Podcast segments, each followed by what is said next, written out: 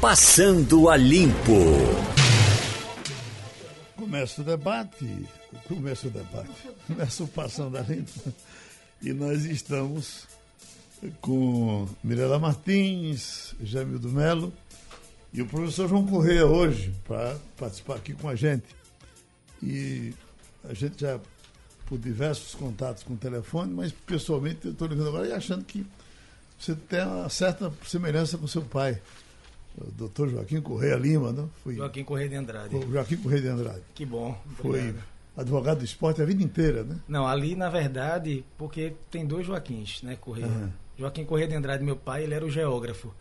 O ah, professor. O ele foi meu professor. Ah, é o fodão lá da Ele foi o meu professor, pai ah, dele. Ah, sim, era uma referência nesses, nos nossos debates de seca aqui, ou você tinha a presença dele não tinha debate. Né? Exatamente. E tem ah. o doutor Joaquim Correia também, ele era meu tio avô, rubro-negro, uhum. daqueles que frequentavam o estádio, eu fui muito com ele aos jogos. E tem o engenheiro civil, né? Doutor Joaquim Correia, que faleceu uhum. é, recentemente. Escute, isso é professor, está aqui, MEC divulga reajuste do piso salarial de professor e da educação básica para 2002. E deu um aumento uh, uh, elogiável, passou dos 14% esse aumento. Mesmo assim, o que a gente observa é que precisa aparecer mais governo com disposição para aumentar. Porque o salário era 2.557, o piso. É, para início de carreira. É, né? Eu não sei quantos é que estão no piso, mas como o professor é um bicho sempre prejudicado, sempre puxado para baixo, é de se pensar que deve ter uns, uns 80% aí no piso, sei lá. E agora passou para 2.888. É bom dizer que se o professor tiver um, que pagar um plano de saúde, talvez ele não consiga pagar com esse dinheiro. Deixa eu fazer uma observação, porque a gente escreveu sobre isso na virada do ano. O Conselho, né, perdão, Conselho não, Confederação Nacional dos Municípios, soltou uma nota dizendo que, considerando era 12% uhum. que estava inicialmente previsto, acho que é isso, citando de memória, então, se eu errar, não me, me perdoem, mas dizendo que se fosse isso o percentual, já aí teria problema para pagar, porque não teria dinheiro. Uh, agora, chegou a grana do pré-sal, né? Não sei se uhum. com isso mudou a realidade. Então é uma pauta muito boa para a gente ir atrás dos prefeitos para saber. E aí, conseguiu conciliar as contas com essa nova despesa ou não? Considerando que uh, normalmente eles já estão numa situação muito difícil, né? E nessa nota eles falavam que estariam, ficariam desenquadrados na lei de responsabilidade fiscal se tivessem que fazer esses novos dispêndios. Ah, Agora, esse, esse, salário é pago todo pelo município ou, ou... É uma, uma, parte pela União, uma parte pelo município. A União entra com a parte, né? São profissionais da rede pública da educação básica. Então, a educação básica é município, né? Mas é custeada também no, no rateio dos impostos. O, a União paga uma parte. É... O aumento real é de 330 reais, né? Para cada professor. Na, na divulgação do aumento, o Bolsonaro até disse que estava recebendo, teria recebido pressão de governadores do Nordeste para não conceder o aumento. Especialmente no Nordeste, sabe? Né? Mas o, é, o aumento era previsto desde 2008. 2008. Né? Desde 2008. Sim. Mas é, é, é, considerado um aumento, me parece, dos melhores que já, que, que já deram até agora, ou não? Olha, ainda assim o salário não, é, muito, tá, é, é, é, outra história. Agora, é. o que tem que acontecer é ter governos comprometidos com a, com a educação para que continue dando aumentos, até não é possível que a gente vá morrer com os professores. É nessa, muito nessa baixo o salário, pra, é muito é. baixo o salário. É. Isso é equivalente a três salários mínimos para pessoas que estão lá dedicando dentro e fora de aula. Né? Muita gente acha que o trabalho do professor, temos um professor hoje na bancada, se restringe àquelas horas em que as crianças estão na sala, mas não é. Há um, uma, toda uma preparação né, um estudo para trazer o melhor das crianças. E o professor isso, precisa. Isso é, é, é veja bem, é, é, praticamente a metade do bolsa alimentação de um juiz, do, do, do bolsa alimentação de um vereador, uhum. né, que está 3 ou 4 mil. Você, é, é, é, muito, é muito cara de pau, né, A gente está festejando aqui, você está certo. Não tem o que festejar, não. Tem não. Tem, tem é, é, como Mirella disse, não só a sala de aula, a preparação de provas, a correção de provas, preparação das aulas, o professor ele precisa se renovar, se, se reciclar, ter se reinventar. Ter paciência com o menino chato. Não, se você for ver, foi divulgado também hoje os valores gastos pelo nosso legislativo na Câmara e no Sim. Senado. Então, se a gente for ver, é, a gente, há essa reclamação dos governadores, a preocupação de pagar. Mas se a gente for ver o que foi gasto é pelo nosso legislativo é. em atividades você paralelas. Lembra, você lembra muito bem, inclusive, os pernambucanos brilhando, né? Brilhando. No, no topo lá em cima. brilhando. Agora, eu, eu até anotei aqui, Humberto Costa 607.404. Essa divisão, Jamil, como é que ela é feita? Isso é verba de gabinete? É, é claro, é para o gabinete, né? Uhum. E o gabinete lá faz a. a, a faz... Eles chamam de cota, né? Um cotão parlamentar. Tem um, um valor para gastar com essas despesas e é, você pode gastar até um certo limite, mas todo mundo vai pelo topo, né? Aqueles que querem disputar o voto de opinião tentam ser bem parcimoniosos e gastam um pouco para depois não estarem sofrendo esse tipo de desgaste. Agora, é, até Daniel, que é candidato, pré-candidato à, à, Prefeitura do Recife, está brilhando aí nessa lista, lá no topo também. Uhum. Agora, Daniel tem sido muito citado nesses últimos dias. É, é, é já haviam falado até na possibilidade de ser candidato em Paulista.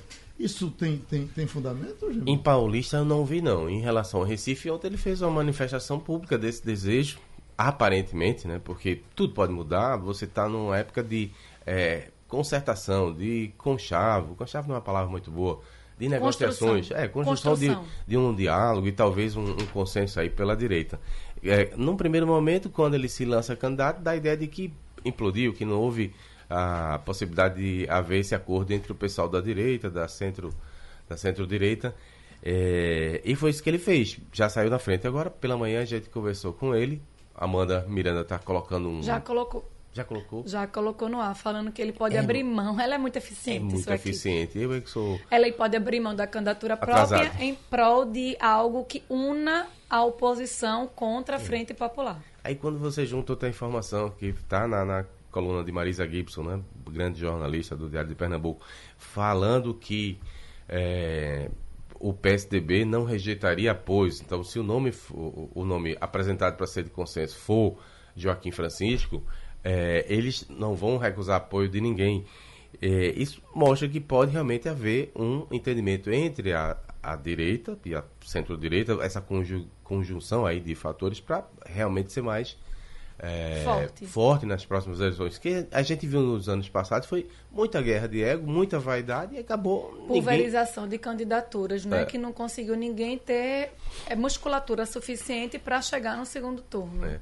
Agora, a especulação do momento, viu, uh, vamos trabalhar nisso, é que não está descartado que o PSB possa vir a trocar o candidato. Eu vi que é, João Essa, Campos está sofrendo muita. Passaram a falar disso agora? É, muita rejeição uhum. e pode até ser trocado. Pode ser só uma informação, uma contra-informação, né, para desestabilizar o ambiente. Vamos tentar buscar mais dados sobre isso.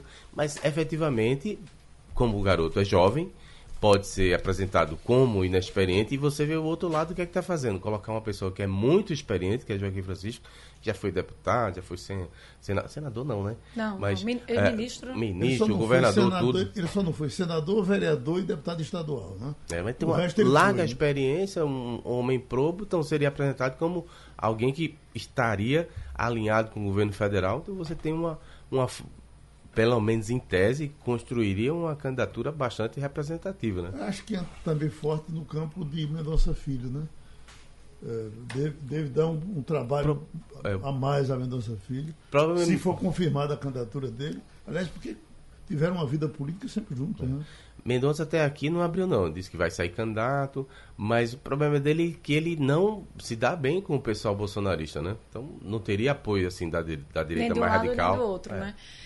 Eu, o, a decisão do governador Paulo Câmara de determinar 0% de aumento das passagens de ônibus, eu acho que reflete muito nesse campo municipal que a gente está nós estamos tentando Nós estamos tentando ouvir o presidente da Urbana, da Urbana sobre isso. Uh, aí, eh, já é. chegou a falar com ele?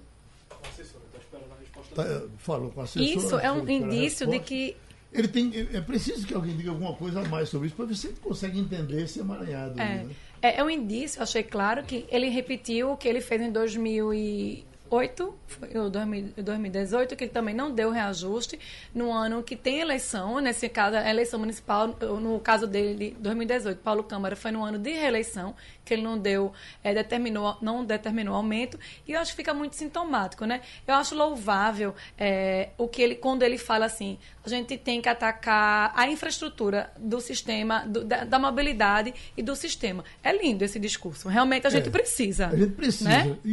era preciso que ele tivesse atacado desde o primeiro mandato. Isso. Concordo. E os outros que, que a questão é dele, todos. Por que usa esse argumento nesse momento? No ano eu, da eleição municipal. Eu, eu, não sou demagogo, acho que se tiver que reajustar, tem que reajustar. Independente de Sim. a população gostar ou não, porque, porque senão você deteriora o, o sistema. Mas a questão é, por que, que não cobrou isso antes, para chegar onde está? E usa isso como argumento, na verdade, para vetar. Os empresários, eu acredito, não vão chiar, porque depois eles podem ser compensados. Né? Muito mais pode ser retirado deles e prejudicar a margem de lucro. E, inclusive, a discussão não devia ser nem essa, era como é que vai o nosso metrô. O metrô é mais importante que o ônibus. E, e, e o governo. Para mostrar o governo... que a coisa é politizada, quando o governo está falando da questão de não dar aumento, citou. Diferentemente do governo federal, como, como, como, se fosse coisas estanques, não é? Não são. Não são. O, o, o dinheiro do metrô é, é, é, é, é subsidiado pelo governo federal. Isso. Né? Esse outro aqui é das empresas com a ajuda do governo. E você veja, é, o que o metrô está fazendo a curto prazo para os demagogos é uma festa. Vão reclamar, mas a longo prazo é a coisa é, bem feita a ser feita. Porque se você não tiver grana para operar, ele quebra está na situação que está porque teve demagogia lá atrás e não reajustou. A população está certa em cobrar o serviço, porque o que paga é uma porcaria. Mas a uhum. longo prazo a gente não pode pensar só no momento agora, na eleição agora, tem que pensar à frente. E a gestão pública deveria estar tá apartada disso. Uhum. Mas, professor João Correia, a última vez que nós conversamos. E o bicho é moderno, olha a calça dele rasgada. A última vez que nós conversamos, e se fosse antigamente, a gente achava que a calça dele estava rasgada mesmo. A pessoa tinha vergonha. No meu tempo era vergonha, que dava. Só tem um pedacinho. Ele, ele, era professor vestido de professor, né? Mas olha, é, nós conversamos, o senhor estava no Irã e agora está aqui. Isso. Tudo certinho? Tudo ótimo, viagem maravilhosa. Essa sua viagem para o Irã está programada antes da, da, da, da ameaça? Eu sempre tive a vontade e a perspectiva de conhecer o Irã, uhum. de visitar o Irã, mas ela não estava programada para janeiro. E a partir dos acontecimentos, eu fui pesquisar passagem aérea, vi uma oportunidade, uma janela de oportunidades, eu disse, não, eu vou visitar. Minha esposa já disse, olha, eu não vou com você, uhum. minhas filhas não vão, eu disse, não, tudo bem, agora pode ir, porque para você é importante o aprendizado, a questão cultural, vivenciar a história, Persépolis. E, e, eu não cheguei a visitar, infelizmente. Não, não houve tempo hábil. Eu visitei três cidades, né? Shiraz, Isfahan e Teherã. Uhum. Mas, assim, foi importante. Deixa, deixou de cumprir alguma, alguma uh, agenda por conta da, uh, do sobroço lá? Por conta do conflito? Sim. Não. O, assim. Qual é... o clima da, da cidade, das pessoas? Ah, medo? A única coisa que assustou um pouco foi na ida para lá porque eu fui num avião que tinha nós tínhamos 16 passageiros dentro do avião. Sim. E isso já causou uma certa estranheza e eu conversando com a tripulação, só eu, 16? Só 16. De um avião normal? É um avião grande ah. da Qatar Airways saindo de Doha. E eu perguntei, é comum o avião? Ela disse, não, normalmente o avião vai cheio, com muitos turistas, notadamente eles recebem muitos é, chineses, isso já deu um, um friozinho na barriga. Uhum. E quando eu cheguei no aeroporto, eu percebi que daquele voo eu era o único que iria buscar no aeroporto o Visa, porque o brasileiro ele Já pode é, tirar, tirar, na hora, como tirar na hora. Você paga um valor 80 euros, 85 euros. E quando eu cheguei lá, o policial pediu meu passaporte, brincou porque eu era do Brasil e perguntou: "E você veio fazer o que aqui?" Você foi ser um visto, foi? É, isso, porque você pode tirar. O brasileiro ele é elegível, ele pode tirar o visto no próprio aeroporto de Teherã. Eu, tentei, eu tentei, entrar no Catar e passei quase dois dias no aeroporto, porque fui confiando nisso e não consegui entrar. Também, muitos países têm essa. É, eu fiz isso no Emirados Árabes, nesse, nesse, sistema de tirar na hora, Isto, né? Você tira na hora. Você paga uma taxa. E isso assim chamou também a atenção, né? Veio para cá nesse momento, antes de viajar, eu entrei em contato com o Itamaraty e o Itamaraty disse: olha, a, a, recomendação é viajar com alto grau de cautela. Assim como para países como o Líbano, que vive essa, essa tensão social. Mas lá dentro do país o tratamento foi o melhor possível. Tá tão pertinho da Síria, porque você não deu uma passadinha lá? então, eu já cheguei aí para a fronteira com a Síria quando eu visitei o Líbano, uhum. em janeiro de 2019. Mas eu estava com minhas duas meninas e na época a parte da fronteira você não conseguia entrar sem o sem o visto. Você Professor tinha João, que tirar. tinha armamento, tinha policial, você via... Não, uma coisa que me chamou a atenção, Mirella, uma coisa impressionante. Eu passei dois dias, três dias na capital e você não encontra policiais nas ruas, exceto quando o governo do Irã ele anunciou que realmente teria derrubado de forma acidental o avião. E aí você começa a perceber as forças especiais nas ruas, porque eles já tinham a ideia de que iam ter. Ia ter protestos. Que iam ter protestos. Inclusive cortaram a internet eh, nas proximidades da torre de Azadi. É, cortaram a internet, o Twitter naturalmente lá já não funciona, o Facebook também não. Agora, estranhamente, o Instagram ele funciona no, no Irã e ele é bem acessado pelo, pelo público local. Mas não, no dia a dia não. É diferente um pouco de Israel. Quando você visita Israel, quando você visita Tel Aviv, é, Jerusalém, você percebe jovens andando armados pelas ruas. São jovens do exército. E eles têm meio que essa questão cultural e de segurança dentro de armados. No Irã, eu não vi pessoas armadas e perguntei a, a pessoas locais. Eu disse: olha. Está debaixo é, daquelas túnicas. Como é a questão? Não, não. Eles, eles disseram que lá é o seguinte: exemplo, lá é proibido beber álcool. Se você bebe, você paga uma multa. Você foi fazer o que lá? Você paga. Geraldo perguntou se tinha zona lá. zona portuária, né, Geraldo? E aí lá você não pode beber, nem pode produzir o álcool se você, apesar de que alguns bebem em casa, nas casas, né, em festas particulares, se o governo pega, você é punido com multa e chibatadas. Mas Agora, se você for abordado pelo governo, pela polícia, com arma, e você não tem autorização, porque normalmente não se tem, e aí a, a pena ela é muito mais forte, é significativa. Então, eu não notei isso. Esse, assim, o, o clima bélico por parte da população, eu não percebi. Mas eles também dão um tratamento especial ao turista, porque, por exemplo, em Dubai e, e Abu Dhabi e tal, nos hotéis, se bebe nos hotéis por conta do turista. Mas já na rua você não consegue comprar Isto. os outros não bebem. Né? Eu voltei por Dubai. Eu peguei o voo por Dubai na volta, passei 18 horas por e lá. Uma, uma, dúvida, como foi essa sua depois de saber que o governo iraniano derrubou o próprio avião com a maioria iraniana, como foi esse sentimento de vocês entrarem no avião para sair lá de Teherã? Olha, veja só, a, a, derrubada do avião é uma coisa trágica, né? Morreram centenas de pessoas de N nacionalidades, isso é indiscutível. E quase tá? a maioria iraniana. A maioria iraniana. É, na verdade, é, são. É, canadenses também. Canad são canadenses, na verdade, são iranianos com passaporte, canadense. canadense. A maioria era iraniana. É, são irani a maioria iraniana. Era iraniana. O que, veja, é, foi, foi uma tragédia aquilo dali. Foi uma questão é, pontual. Eu pensei, o que eu pensei, é, pô, não vai acontecer novamente. E logo com a gente, diante de toda. Você não foi o primeiro. Né? Diante, é, pois é, diante de toda a comoção, né? Assim, por que novamente aquilo?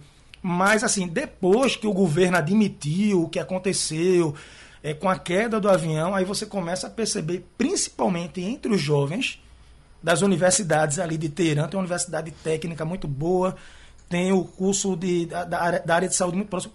Os jovens indo às ruas protestar. Só que, no primeiro momento, eles foram em homenagem aos mortos. A partir do momento que o governo começa a reprimir, é que eles começam a pedir abertamente a queda né, do, do regime. Resumindo, você uhum. perdeu uma chance de entrar para a história. Se fosse questão de semanas, estava uhum. ali no avião.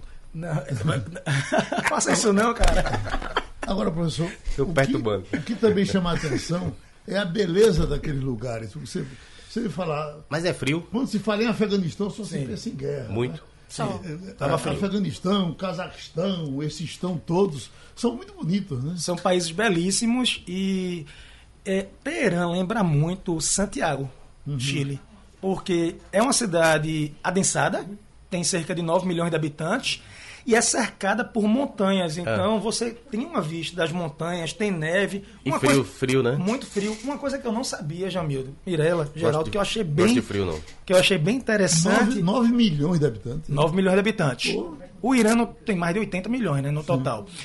E uma coisa que eu achei interessante, que o pessoal falou, disse, olha, sabia que nós temos aqui estações de esqui, por outro, do outro lado daquela montanha tem o Mar Cáspio. É mesmo. E você chega na Turquia, e lá tem resorts, tem estações de esqui, só não tem álcool. Né? Uhum. Tem as estações de esqui e eu perguntei, mas as pessoas vêm para cá? Vêm, porque as estações aqui são mais vazias, são muito mais baratas porque a moeda deles é extremamente desvalorizada. Uhum. E aí os europeus seguem para lá, os italianos, é, os alemães, eles disseram que recebem também é, muitos espanhóis. Agora, pela questão da crise geopolítica atual, não, pouquíssimos turistas nas ruas. Pouquíssimos. Estava fazendo frio, porque no Afeganistão o frio está até matando, né? Não, veja, o frio lá é porque, veja, eu, a gente vive aqui num calor né, uhum. danado. E, e, a gente, eu, quando eu vou pro frio, eu sou daqueles que gostam de, de sentir o frio uhum. por aquele momento. Um frio suportável. Certo. Tá suportável. Quando batia um vento, é que a sensação térmica dava uma. Então, sua orientação é pessoas que estão com viagem marcada, que devem ir, devem repensar. Mirela, não cancele a sua viagem. Vá tranquila. Você pode entrar para a história. Para o Irã. Apesar de, ape, apesar para colunista de guerra, você tá apesar tá de Jamildo, essa... você pode assim visitar e é um país maravilhoso. Tô só perturbando, viagem, é bom viajar. E daqui para maio, Antes de você fazer isso, rapidinho, é. É, a gente tá tratando aqui de viagem, de turismo e de questão de estado. O governo americano é, publicou uma lista com regularidade para dizer onde é mais perigoso, menos perigoso. E para nossa felicidade aqui, Pernambuco e Recife saiu dessa lista, né? Saiu da Saí ainda, estava indo. O Brasil tá, o Brasil, ele fa fala do Brasil, né? É. Em Sim. qualquer cidade do Brasil. Exato, mas né? Recife estava, Pernambuco estava citado, especialmente aqui a região do Pinaí, mas em função da recuperação do Pacto pela Vida, os índices caíram absurdamente. É? Ninguém está aqui dizendo que a questão da violência foi resolvida, mas em função da queda vertiginosa dos números, chega a 16%, aí foi essa retirado. Queda também foi quase do mesmo tamanho na Paraíba, no Ceará, uh, na Bahia. É uma queda geral, né? É, eu não tenho os números para comparar. Talvez seja uma falha nossa, a gente podia estar comparando. Com, mas... Eu, a gente falou desse, dele ontem aqui, porque saiu uma relação nacional também. E está até essa, essa disputa Moro e, e, e quem é que está tirando mais, julgam, chegou a falar disso antes de ontem. Mas, ontem saiu com alguns dados, inclusive numa relação com relação a assaltos.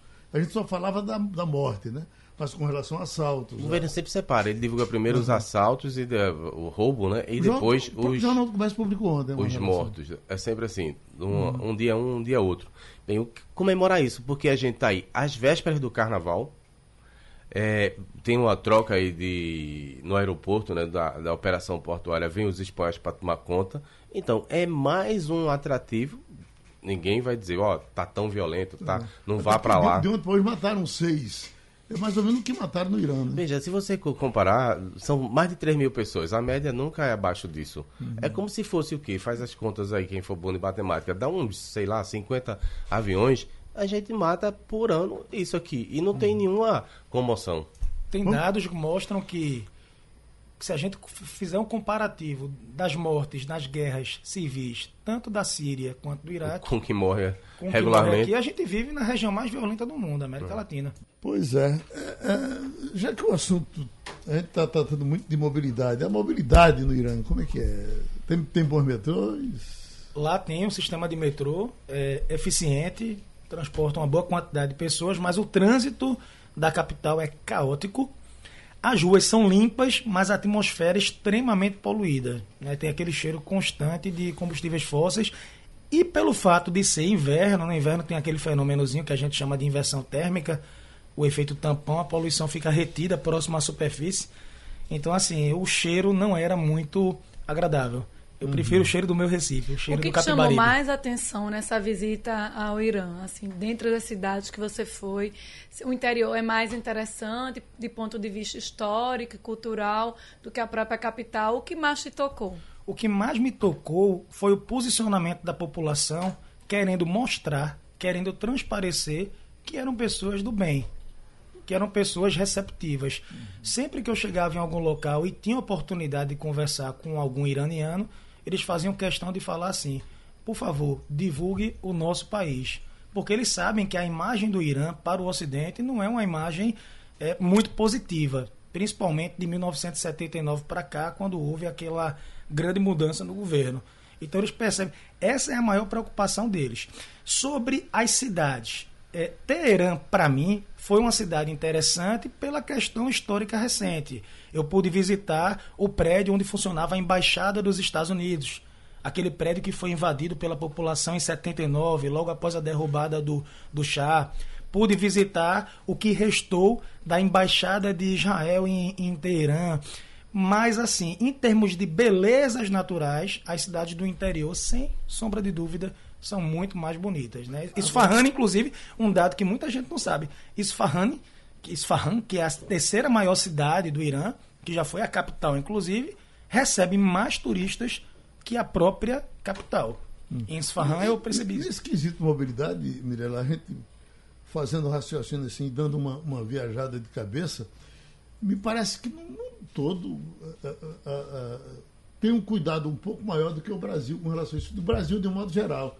Né? Porque se você vai para Polônia, tá, os metrôs, primeiro que os metrôs você tem em quase todo canto. Né? Isso. Mas a gente não precisa nem ir muito longe. Em São Paulo, a rede de metrô de ah, São sim. Paulo já é excelente. Você anda. É, eu tenho vários amigos que não têm carro em São Paulo por opção, porque a rede realmente é interessante, é, vascular, vai para todo, não vai do centro para os bairros, então não precisa de carro. Então a gente tem que pensar nesse. É, ontem a gente estava falando sobre isso de carrocratas, mas a gente tem que colocar na cabeça que o, a mobilidade só vai funcionar quando o transporte coletivo for bom. E o que é ser bom? Ter segurança, ter qualidade, ter conforto. Isso é o que a gente espera para deixar o carro em casa. se você Mas... vai pegar um ônibus, é, é, uma coisa que me chamava a atenção, em Munique, por exemplo, durante a Copa, era que o metrô, eu já, já falei disso aqui, o metrô dizia daqui a três minutos, ele chegava daqui a três, três minutos. minutos Tudo bem, ele não tem nenhum empecilho, e o ônibus, como é que é? E tinha um ônibus perto de casa, para a gente ir a, atravessar a cidade todinha para chegar lá uh, no, no, onde a gente estava trabalhando. E o, o, ônibus que vem normalzinho assim, tanto, estava lá para uh, 8 horas e 13 minutos chega o ônibus, escrito no papel. 8 horas e 13 minutos chegava o ônibus. Mas você lembra que aqui existia essa possibilidade, foi anunciado. Chegaram, chegaram a anunciar isso aqui. E nunca funcionou. Lembra que teve um aplicativo, é, um é. aplicativo que você saberia a hora que o ônibus chegaria na sua Sim. parada e funcionou o quê? Uma semana. Chegaram à conclusão de que não dava certo, vamos parar com isso, né? Sabe, sabe o que me impressiona aqui no Recife em relação à questão do metrô e do ônibus é que se a maioria da população precisa e usa o metrô como é que a gente não dá atenção? Como é que os políticos não dão atenção?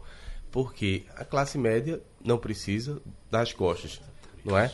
é os políticos estão aí com seus carrões, também dão as costas. E fica a população que mais necessita completamente. Vitor, um aplicativo aqui funciona. Não do consórcio, mas um alternativo funciona. Sim, mas e, e, e o ônibus chega na hora que ele diz? Chega um, uma diferençazinha de 2 a 3 minutos, mas chega. É mesmo. Quando não antecipa. Qual é o aplicativo? Citamóvel. Citamóvel. Então aí fica a dica que eu vou para a parada, boto o aplicativo e o ônibus chega. Mas olha, não é nenhuma...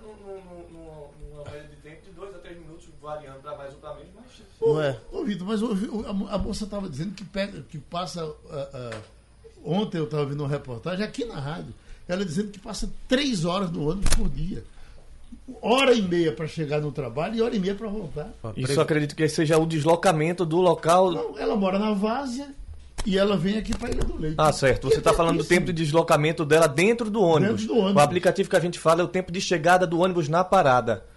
Por exemplo, são 9h30, está marcando no aplicativo que o ônibus vai chegar de 9h35. Eu falo que nesse esse, esse tempo estimado que o aplicativo dá, muitas das vezes ele corresponde numa, numa mudança assim, dois minutos para mais ou para menos de chegada. Isso, isso... Mas o tempo do deslocamento realmente é muito grande. Hum isso não é nada do outro mundo pelo seguinte, depois que você está rastreando, rastreando, os veículos, você vai conseguir prever eletronicamente. O Uber, você sai de casa, você chegar no Jornal do Comércio, às 9h32, ele já prevê, não tem nada demais. A qualidade é que é a discussão, que deveria ser a discussão. A eu... qualidade do serviço, não é?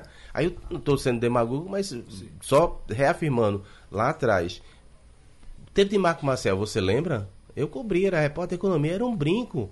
Só que a tinha partir de um carro também, né? É, a, e tinha menos gente. Uhum. Tinha menos gente. E o que foi feito? Se esqueceu o metrô. e se priorizou o ônibus. Aí hoje em dia, ah não, não pode ter carro. Gente, vai ter carro em tudo que é lugar do mundo. O que você deixou de fazer foi o metrô. É, o que eu, assim, colaborando, o que eu acho pouco provável que aconteça é aquela história. É que vamos esperar o sistema de transporte melhorar, a mobilidade, o sistema coletivo público de transporte melhorar, para a partir daí utilizá-lo. Isso nunca vai acontecer. Exato. Porque em nenhuma cidade, nenhum país desenvolvido do mundo que tem um sistema de transportes é, eficiente, isso correspondeu na prática. O que tem que existir é como. É, para e passo, né? Para e passo. Tem, você tem que passar a utilizar aquele sistema de transporte e passar a ter uma cobrança, ter uma pressão. Foi mais ou menos o que aconteceu em algumas cidades como Amsterdã, que hum. hoje tem um exemplo de mobilidade tanto para ciclistas como para pedestres. Professor, eu também não sei se vocês concordam comigo, mas quem toca o mundo é a classe média. Sim. A classe Sim. média toca mais o mundo até do que o rico, muito mais do que o pobre, claro, porque ela, ela, ela continua com voz e vez. E quando você tira a classe média de de qualquer coisa, você faveliza. Por exemplo, a classe média saindo da escola pública foi muito ruim para a escola pública. Ela pode até melhorar com a classe média voltando agora por conta da crise. Porque quando você tem classe média lá dentro, você tem gente mais para gritar, para botar a, a, boca no mundo. A, a, às vezes as pessoas mais necessitadas estão tão necessitadas que elas aceitam tudo. E qualquer coisinha que chegar, qualquer eh, Bolsa Família que chegar, já é uma caridade maravilhosa e as pessoas passam a ser gratas por conta disso. Uhum. 53% dos brasileiros são classe média. E classe média para o IBGE é quem ganha acima de R$ 1.100. Então é a grande, é, o, é um pouquinho acima do. Não, temos mais pobres, não, graças não, a Deus. Não, não. É um pouquinho acima do, do nosso salário mínimo atual, do presidente Bolsonaro, que colocou agora em janeiro. Então é a grande maioria. Eu acredito, eu acredito sim no transporte público de qualidade. Eu acho que a gente, eu vi experiências louváveis, principalmente nos países nórdicos que funcionam. É, que como aquilo, ele falou, é, Geraldo falou da Alemanha e da Suíça, da pontualidade, né? Disso é muito bom de você ter a pontualidade, isso também chama atenção. Mas você ir para um país, como eu é, tive na, nos países nórdicos, em que é, as pessoas pensam mais, não existe transporte público com combustível fóssil, todos os ônibus são elétricos, né? tem mais espaço para bicicleta, para aquelas. Mobilete não, como era o nome daquilo que a gente tinha aqui até e não tem mais, que era da Green. É, os patinetes? Os patinetes. Muita gente tinha. Eles brincam que tinha mais patinete do que Honda no país, na Suécia. Então, pensam alternativas, pensam na qualidade, pensam no serviço. Aqui o que acontece? É, Jamildo falou que o investimento último foi de Marco Maciel. Né? Quanto tempo o Marco Marcel já não saiu da vida pública? Quanto tempo a gente não anuncia aqui uma boa obra de infraestrutura que vai mudar? A gente está falando do, do, arco metropolitano há quanto tempo? Não é? Uhum. Então, veja bem, para ser justo, houve uma certa, houve uma preocupação de Geraldo Júlio com, com mobilidade. E com a ciclovia, que é muito, a, ele fez ciclovia, muita ciclovia. Que era uma coisa praticamente inexistente. Eu acho que até podemos dizer inexistente, né? É, teve alguma criada antes dele? Acho que não, não é? Não, ele realmente colocou Com muita ciclovia. ciclovia. A, a, Zona Azul, houve um investimento maior, Zona Azul não. Via Azul. Tem mais de 100 quilômetros é, é, de ciclovia. Faixa, faixa. faixa azul. Faixa azul, faixa que é só azul. exclusiva para ônibus, que esse ano sai inclusive para Gamenon uhum. Magalhães. Ótimo. É, quanto, carro, quanto mais espaço der, mais ele vai ocupar. Que a gente tem que pensar a perspectiva de futuro. É, obrigar as pessoas a deixarem seus carros nas casas. Mas Negócio enxerido para é carro, isso, né? pois é, para isso tem que existir esse investimento na questão da, das ciclovias, né? não só ciclofaixas, e durante também, assim, expandir, conectando todos os lados, todos os pontos da cidade Ô, e também durante a semana. Ô, professor, e as cidades, quando estão sem carro, elas morrem? Eu me lembro que teve um tempo aqui que, eh, eh, estou vendo o governo de Roberto, a prefeitura de Roberto Magalhães, Zé Múcio tinha um cargo aí importante e ele veio, veio até para um debate discutir isso e trouxe exemplos de diversas cidades. Que a, a, ideia era você tirar por completo os carros de dentro da cidade, é, tornar tudo só para transeunte. E ele argumentou aqui provando que diversas cidades que você tirou o carro de dentro por completo, você uh, uh, as pessoas se afastaram também. Olha, é. aproveitando. O nosso o... centro é um exemplo disso. Né? Aproveitando o professor aqui na bancada, o UOL acabou de mudar a manchete e algo da, da sua área, professor, que apesar do governo Jair Bolsonaro alardear o direcionamento de recursos recuperados da Operação Lava Jato, o ministro Abraham Van Traub não usou o dinheiro destinado às, para as ações de educação básicas e o valor foi de 2 bilhões e 600 mil, que era destinado para educação e não foi usado. Uhum. Então, isso é, é um número bem latente, esse dinheiro recuperado da Operação Lava Jato, que seria destinado para ações na área da educação básica e no meio ambiente, na preservação ambiental, e não destinado. Então, é um sentimento né, de você ver esse dinheiro. Reclama-se da falta de dinheiro. Você estava aí falando, Jamildo, dos 300 reais, que era o aumento do piso, que a gente comemora, mas não pode comemorar, não pode do comemorar. piso. E aí tem o, o, reclame dos governadores que não tem o, o dinheiro para dar aumento de 300 reais. E a gente tem essa notícia de que esses 2 bilhões que entra no, no MEC e não foi utilizado. Raul está em Vitória dizendo que estive na Argentina e o metrô argentino, por falta de manutenção, a gente corre até risco de morte porque eles não conseguem frear. E tem Marcos, tipo, o Jardim, dizendo Tá, parabéns, tá, tá, tá, cuidado com o seu microfone que está baixo. Alô? Veja, agora tem aqui uma coisa interessante, que é, o pessoal tem falado muito disso, eh, de que quem manda mesmo no Brasil é o Supremo. Já está aqui, ó. Toffoli suspende portaria de Moro com regras para atuação da Polícia Rodoviária Federal em operações. Tudo no mundo vem o Supremo e para isso e para aquilo, tira o aumento vai no DPVAT. Como o, Supremo aqui é generalista. Né? Em uma democracia, Geraldo, você tem esse modelo tripartite. E algumas pessoas não gostam. De repente, talvez elas quisessem viver sob uma ditadura.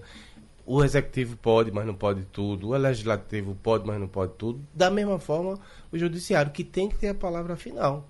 Infelizmente mas, mas é assim. acha que é legisla... eu, eu acho que esse Supremo, na mão de Dias Toffoli, é o Supremo mais legislativo que teve. Não teve nada que fosse é, decidido no ele... que não tivesse o Supremo. Mas, e o Supremo vai depois mas faz o Supremo é o guardião último da Constituição é, ele Federal. Ele não é eterno, ele não é eterno, vai passar. Agora, veja, essa, se é a, a história da Polícia Rodoviária é, Federal, veja, não, não faz sentido a Polícia Rodoviária Federal vai fazer a investigação, é isso? Não, não. Ele, ele, ele pede uma atuação conjunta de Polícia Rodoviária Federal com Polícia Federal. Talvez em é estradas. isso. Não, talvez não, não, não. É para funcionar como investigação. Aí o Toffoli está dizendo, veja, o papel da Polícia Rodoviária Federal é estar tá cuidando da ação ostensiva nas rodovias, na, perdão, nas BRs. Não parece plausível? Eu vou pensar. Pense. A, a, argumentação dele foi que justamente o Jamil falou que os policiais rodoviários, segundo a Constituição, não estão autorizados a realizar investigação nem atuar em ferrovia, hidrovia, portos e aeroportos. Essa matéria do Estado de São Paulo, ela mostra o tamanho da crise em que nós fomos metidos. Ela bota aqui, ó. Em meio a dificuldades de manter o ritmo de recuperação da produção, a indústria de transformação encolheu significativamente no país nos últimos anos Aí vem, pelo menos 17 indústrias fecharam as portas por dia no Brasil ao longo de quatro anos. Ao todo, 25.376 unidades industriais encerraram suas atividades de 2015 a 2018. Os números são de um levantamento feito pela Confederação Nacional do Comércio de Bens, Serviços e Turismo. Imagina, né? As empresas têm vida, né? E é. quando elas vão morrendo assim, elas matam um bocado de gente que está no entorno. É verdade. Eu, eu sei que é trágico, mas a gente tem que olhar para frente. Você veja, se o atual governo conseguir tirar do papel essa ideia de que o dinheiro não pode ficar em aplicação, dele não pode ficar no rentismo e forçar o povo aí para a produção, tudo isso se recupera. Porque a, a indústria sofreu um baque, mas a qualquer momento pode se recuperar. As, as vendas voltando, você tendo uma, um aquecimento, não só essa, mas outras mais vão estar disputando o mercado. O bom do capitalismo é isso, ele sempre se, se reinventa, né? O sujeito quebrou aqui, mas mais na frente pode investir novamente. O que a gente, o que falta no país, no meu entendimento, é uma cultura de empreendedorismo. Eu estava olhando um dado aí que está numa pesquisa que foi feita com os garotos que fizeram o Enem aqui. Quase 80% sonha com um emprego público. Onde é que vai se todo mundo ficar no emprego público? Quem é que vai gerar imposto, circulação de, de, de riqueza? Ninguém. Então, lá perto de é casa, atenção, lá perto de casa fechou uma farmácia, viu? Isso aí tem que investigar. É isso, tem que investigar. No case Recife. É, a matéria não cita qual, é, qual o tipo de indústria que fechou, não, porque também tem um ciclo, né? Ele faz transformação, gente... é o pessoal. É. No, caso, no caso das pequenas e micro, a gente já sabe, eles têm um levantamento aí oficial. A mortandade é comum, que, né? Que é muito grande, né? Mas aí é indústria de transformação. Uhum. É, é, além do processador. Além do fechamento da, da, da, indústria, é importante frisar que as, as que estão abertas têm também a redução do salarial. Que no ano passado, segundo dados, girou na ordem de 15%. Uhum. Isso também é significativo. A redução salarial também. É, é... Teve até acordo para reduzir salários Sim. em diversas empresas. Né? veja como está bem aqui, o uhum. Sindicato dos Metalúrgicos conseguiu acima da inflação. Então é relativo, perde um lado, ganha do outro. O importante é que o conjunto da massa salarial cresça. E isso só cresce com o investimento da produção, não com o rentismo. Isso aqui, eh, Mirella, eu, eu, eu separei pra, por sua causa aqui. Mulher acha, acha que marido morreu, contrata um detetive e descobre a traição. Atenção, Bolsão, cuidado com as suas armações por aí, porque aqui, ó, uma professora de 35 anos descobriu uma traição do marido após contratar um detetive particular porque acreditava que o homem estava morto. A mulher chegou a oferecer uma recompensa de dois mil reais para quem soubesse notícias do marido que estava sumido desde 7 de janeiro. O detetive encontrou o homem com duas mulheres em uma praia de São Vicente, no litoral de São Paulo. Não, eu não entendi, não entendi esse não. início. Por que você lembrou de mim nisso? A mozão que não, que não vacile. Ai, meu Deus, eu estou preocupada. Foi porque ele lembrou de mim. Ontem, Veja, eu não entendi. É a história do foi comprar um cigarro e não voltou, né? Isso Exato. aí é a história. E não tá nem no carnaval, na semana do carnaval ainda, né? Uhum. Pois é. E o depois, já sabe, depois que agora eu tô curiosa saber depois, depois que achou que o rapaz é. não, não estava morto e sim muito bem vivo. Com duas era? Ele tava com duas. Rapaz, que fôlego, né? Uhum. Ontem na Folha de São Paulo tinha uma reportagem, no UOL na verdade, tinha uma reportagem que me chamou a atenção, eu fiquei muito triste. Um advogado tinha um relacionamento numa academia com uma garota mais jovem. Simplesmente armou-se uma cilada entre o namorado da garota e, e, e alguns comparsas para atrair o sujeito para uma casa, não sei se era casa de praia, onde era, mais longe do, do, do convívio dele, e lá ele foi. Né? Ah, tentaram roubá-lo, tentaram extorquir, não sei fazer o que, e ele acabou sendo morto e, e todo cerrado. O sujeito casado com filho é, acaba caindo numa cilada dessa. Olha, a, a, veja aqui, no quesito redução de crime, manchete do Ceará hoje assalto a banco diminui 66% em 2009 no Ceará. A semana passada divulgamos aqui Paraíba. Maria Luísa estava aqui, fez a pesquisa, e a resposta mais encontrada foi que eles assaltaram tantos bancos que não tinha mais banco para assaltar. E aí, por essa razão, acabou o banco, Entendeu? Acabou Não tem mal que assaltar. Acabou o assalto. Tem uma cidade aqui na Paraíba que é da mesma forma. Na Paraíba foi 88% de redução do assalto. Uma, uma, as praias não tem caixa eletrônica. Se Eu não vi quiser... ainda esse levantamento feito aqui em Pernambuco. O Ceará chegou a anunciar no ano passado que tinha sido o estado que reduziu é, que teve a maior redução de números de homicídios. Homicídio né? também, de modo geral. Isso, né? no ano passado. Uhum. Não foi divulgado ainda esse ano, no geral, né? Do, do, entre os estados. Mas é, teve também essa história do Ceará quando teve aquele, aquela leva, aquele êxodo dos traficantes do Rio de Janeiro, da Sim. violência de janeiro para o Ceará. E teve aquele boom de violência. Agora deve ter um movimento de, de estabilidade. O próprio Ciro Gomes apareceu elogiando a ação do governo de Bolsonaro por conta de ter tirado a, a mamata dos, dos grandes traficantes, não é? Que eram os caras que E você lembra também aquela onda de estavam queimando ônibus na capital e o Sim. governador não baixou a guarda, né? Ele, existia todo aquele movimento liderado por dentro dos presídios de, de queimar ônibus, é, é, equipamentos públicos e ele não, ele foi muito forte. Isso... O, o, Rio de Janeiro aqui é uma parada, olha a manchete aqui, ó. Quatro criminosos são mortos, uh, são mortos e um preso durante a operação no Morro do Vidigal. Dificilmente uma operação de polícia no Rio de Janeiro não mata dois, três, quatro, dois, três, quatro. Acho que quem mais mata no Rio de Janeiro, na verdade, é a quem mais polícia. morre também, né? É quem, quem mais, mais, morre também. Morre. São os policiais de lá. Agora, Jamildo, tem uma, uma, uma notícia aqui dizendo que está cada vez mais se aprofundando um acordo entre o DEM e o PDT. Aqui, especialmente no Nordeste. Com a, né? com a, com a visão de enfraquecer o PT. É, é, isso deve também. Ciro Gomes ainda não falou sobre isso, né? Porque Ciro Gomes sempre quis pontuar como a esquerda mais radical do mundo, né? Aí como é que ele vai ser agora se, ele, se, se o PDT se juntar ao DEM? É um acordo pontual, não é em todo o país, e especialmente aqui em, em alguns estados do Nordeste que há convergência. É, embora ele não tenha dado entrevista, mas informações que saem nas colunas nacionais citam o nome dele como participante, junto com o Lupe, desse encontro com não é o Rodrigo Maia, não, é o, da, o ACM Neto, para tentar estruturar. Faz sentido que se você, eh, já disse aqui, até aparece no, no filmes internacionais, né? O inimigo do meu inimigo é meu amigo. Se ele não consegue trucidar o PT, ele tem que se juntar com alguém para poder acabar com o PT de outra forma. Falando em política, deixa eu puxar aqui um debate, Geraldo. Uhum. Rodrigo Maia, né, presidente da Câmara, ele tuitou hoje pela manhã dizendo que o secretário da Cultura passou de todos os limites. É inaceitável. O governo brasileiro deveria afastá-lo urgente do cargo.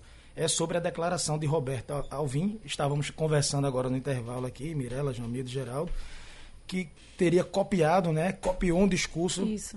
nazista ele copiou a fala do ministro da propaganda de Hitler, Joseph Goebbels, ao anunciar a liberação de 20 milhões para o Prêmio Nacional das Artes. O vídeo do, esse vídeo foi ontem no Twitter, foi muito divulgado e ele chegou ao Trend Topics do Twitter, que é quando todo mundo converge sobre o mesmo assunto. Ele liderou, ele era o número um, né? E as pessoas pedindo é, a queda do, do secretário, o que eu particularmente acredito que não irá acontecer, até porque Jamildo, tá, a gente está falando sobre isso, né, Jamildo? Uhum. É, é algo que o presidente Bolsonaro não liga muito. Agora, veja a dificuldade que a gente tem de, de com as pessoas cobram. Não, mas foi feito tal coisa e vocês não falaram. Teve isso. Você... Olha, vamos, vamos falar de ações boas. É, a discussão de, de, de Bolsonaro com relação a, a energia fotovoltaica, é, é, ela é no mínimo favorável à, à população, não é verdade? Sim. Foi uma discussão. Segundo, segundo o Castilho, é a população mais rica. De alguma forma, no mínimo ele vai levar aquilo ali para que as pessoas repensem e não sangrem todo mundo Sim. com os impostos. Né? Ele agora tá, assumiu um discurso, foi de ontem, com relação à distribuição regionalizada dos combustíveis. Porque ele disse o, o, o, você imagina que. Que é um perigo, viu? Se você acaba a, a substituição tributária, é um perigo. Qual é a comodidade dos governadores? É colocar na mão da Petrobras para o sujeito já pagar o imposto. Se você coloca que todo mundo mande do jeito que quer, a chance de haver sonegação é grande. Agora você veja, você pega o álcool daqui. Já parou para pensar nisso? Você pega o álcool daqui, ele faz um turismo, vai para o Rio de Janeiro, para São Paulo e depois ele volta para cá. Eu acho que deve-se trabalhar por uma ideia um pouco mais o que tá, racionalizante. O, né? o que é correto é tentar com os governadores reduzir a tal da pauta fiscal, porque colocam um valor lá em cima e cobram um imposto alto em cima desse, desse ICMS que é presumido, ele não, chega a acontecer. Então, e os governadores não vão abrir mão dessa receita, então você cria um impasse. Aqui mesmo a gente teve a oportunidade de conversar com o secretário de Fazenda. Ele disse: e por que, você não reduz aí os impostos federais que estão na gasolina? Eu acho que a gente Seria falou... ótimo que eles entrassem no acordo. Perdão, Mirella, só para concluir a ideia. Todos entrassem no acordo e reduzissem baixar. Quem sabe se consumia mais e até arrecadava mais. O problema é que todos só querem cuidar do seu quintal. É, você estava falando aí das ações boas e eu estava tentando aqui elencar as minhas, o que eu achava que uhum. tinha sido bom nesse primeiro ano, eu acho que a MP da liberdade econômica, né, que ele sancionou, a questão da segurança, que você todo mundo já falou aí da questão da segurança, acho que é muito. A reforma da Previdência. A, e a passagem aérea também, que a gente foi ver a história das empresas aéreas estrangeiras entrarem no mercado nacional, que isso não podia, e isso espera-se que vai baratear com a, essa entrada, ou seja, as empresas internacionais voando Recife, Rio de Janeiro, que diminuiu muito, a gente quase não tem voo hoje em dia para o Rio de Janeiro, saindo da capital. Então, isso pode é, acomodar um novo preço é, isso também foi bem interessante que o governo Professor Correia, é, é, nós tivemos, inclusive, um fim de semana de, de, certa tranquilidade nos aeroportos, o fim de ano. Né? O, ano o ano passado, o ano atrasado, foi um, uh, mostravam filas, confusão, o Diaba 4 era naquele período uh, ruim da, da, da, da Avianca, né? Isso. É, é, parece que os aeroportos andaram mais tranquilos nesse. Você que andou muito por aí, é, pegou avião, Teve problema? Não, de maneira alguma. Assim, é, janeiro é um período de, de forte movimentação por conta do, do recesso escolar, mas aqui no aeroporto dos Guararapes, na minha saída Claro que eu não estou para, eu não estou no aeroporto, no, no, no aeroporto, frequentando o aeroporto todos os dias. Uhum. Mas no dia que estive, movimento não teve reclamação muito, de quase ninguém. Quando muito, tem, vem é, para cá. Muito tranquilo, né? E uhum. até com essa nova fiscalização que no início teve uma fila maior, com a nova fiscalização para entrar, sobretudo em voos internacionais, foi bem acomodada. Não tem mais filas grandes. Antes de você pedir o comercial, só para registrar aqui que você falou aí da Paraíba da redução o, a, o informe das SDS sobre a situação de Pernambuco do que toca esse ponto. Roubos a bancos têm menor registro do Pacto pela Vida. Com nenhuma ocorrência de investida consumada contra as instituições financeiras no mês passado, é dezembro, né? No, 2019 chega ao fim com o menor registro desse tipo de crime desde o início do Pacto pela Vida de 2007. Ele dá percentual? Ao, tá. Ao todo, Uh, entre janeiro e dezembro, foram 18 investidas contra bancos, caixas eletrônicos e carros fortes notificados em todo o estado, o que representa uma redução de 75% desse tipo de crime em relação a 18, quando 72 ocorrências foram registradas, o que é importante. Paraíba nesse mesmo, em, a Paraíba fala em 88. É, neste mesmo período, 50 pessoas foram presas por envolvimento nessa modalidade criminosa. Uhum. A gente não conseguiu o presidente da Urbana, mas também não conseguiu o Pedro Joseph, que era um crítico eh, do lado do povo desse negócio aí. Não foi possível conseguir nenhum dos dois. Foi meu aluno. Foi seu aluno? Foi. Escute, uh, o que é que o povo está dizendo aqui? Oliveira da Macaxeira, vê bem, ele sou usuário de ônibus em Recife, não tem do que reclamar. O problema dos ônibus é no pique pela manhã e no fim do expediente como acontece em qualquer lugar do mundo. Veja, não é em qualquer lugar do mundo, viu? Ah, ah, nas horas de pique, por exemplo, na, em, em lugares que eu fui citado, não ficar aqui tentando arrotar viagens, ah, as pessoas chegam em casa. Olha, eu não, não escuto ninguém dizer que passou hora e meia no trânsito para poder chegar. Falta racionalidade. Vê, vou dar um exemplo aqui, sem querer arrotar, como você diz aí. Em uhum. Nova York, lá, os estudantes, a, a aula é nove da manhã, começa às nove da manhã. Para quê? A prioridade no metrô é para quem tem que trabalhar. O estudante não pode esperar. Agora aqui a gente quer né, uma mentalidade de serviço público, de servidor público. Tá, o cara vai para o trabalho, já deixa a criança, depois sai cedo, pega. Todo mundo sai na mesma hora, é claro que vai engargalar. Não tem como não ser diferente. Mário Oliveira das Graças diz: o problema da faixa dos ônibus é manter os mesmos nas faixas, porque vivem sempre saindo para passar na frente de outros veículos. É Com isso, aumenta o engarrafamento. É. Tem mais aqui Pedro Paulo Camilo, está em Pau d'Alho. Ah, toda a bancada. O transporte público vai funcionar no dia que o Brasil adotar transporte público para políticos. É até certo ponto, mas isso não funciona também não, porque Uh, uh, o cara sempre diz, o médico não tem que ter um câncer para cuidar do câncer dos outros. Não, né? Parece a, a, discussão de nosso amigo uh, Cristóvão, Cristóvão Buarque. Só vai ter uma educação boa com o filho do político que for para a escola. Não, tem que dar oportunidade para todo mundo, não precisa estar os dois encangados, não. Uhum. Eu tinha. É, é, minha primeira mulher era professora, eu sempre digo isso. E ela mantinha as professoras na escola pública. Que também o ensino público, naquele tempo, tinha outro conceito. Né? Mas eu, eu fico meio triste quando um professor deixa de estar com o filho dele na, na classe e ele vai para uma escola particular ele fica ensinando no, no, no público. Eu uh, acho que isso mostra uma falência completa do, do, do ensino. Né? Olha. Quem pode falar melhor que o professor. Seu filho estuda em escola pública, professor? Não, escola privada. Tá vendo? Na escola privada, mas de fato, hoje a gente percebe é, o enfraquecimento do sistema público de ensino. Primeiro na educação básica, apesar de Pernambuco, a gente tem que reconhecer, é uma referência hoje para muitos estados em relação às escolas em tempo integral, as escolas de referência no ensino médio. E a gente percebe pelo avanço, ainda tem muito que melhorar, tem muito que avançar, mas houve realmente, né? Os índices mostram esse avanço na rede pública. E agora, mais recentemente, o sucateamento das universidades públicas, né? Na questão da pesquisa, no fomento à pesquisa e no, na própria questão salarial. A gente percebe isso. A, escola privada paga melhor do que a escola pública hoje? A escola privada, sim uhum. paga bem mais do que a pública. Na média, é, a gente não pode falar aqui em termos salariais, porque cada escola tem sua autonomia para aplicar uma determinada hora-aula. Mas se a gente comparar na média hoje o salário do professor da rede privada com o salário do professor da rede pública, há essa diferença. Uhum. E a preocupação você agora. Você veja, é uma raridade você ter algum setor no serviço público que pague, eh, no serviço privado, que pague melhor do que no público. A gente tem falado aqui do que acontece uhum. com promotores, com uh, advogados. advogados contratados pelo serviço público, né?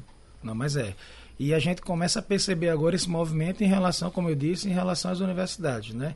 Houve um boom é, com grandes grupos educacionais em relação a faculdades particulares. A gente viu primeiro esse movimento nos cursos de direito, é, administração e agora mais recentemente nos cursos da área de saúde, né, medicina e afins. O que vai acontecer Hoje agora... o médico do serviço público está ganhando bem.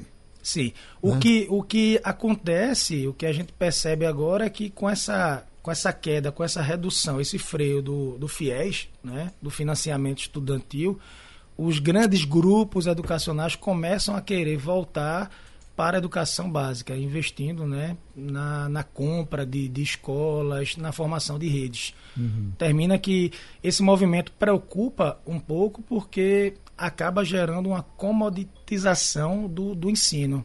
Uhum. Eu, eu, percebo também, é, professor João, que professor, de repente, quando eu vira empreendedor, nesses cursinhos, tem cursinhos aí que fazem professores fazem professores se tornar rico porque ele deixa de, ser, de trabalhar para é, para essas grandes redes, para ser dono do seu próprio nariz. E isso coloca você, sai da sala de aula para se tornar um empreendedor, um empresário, um empresário do, do ensino.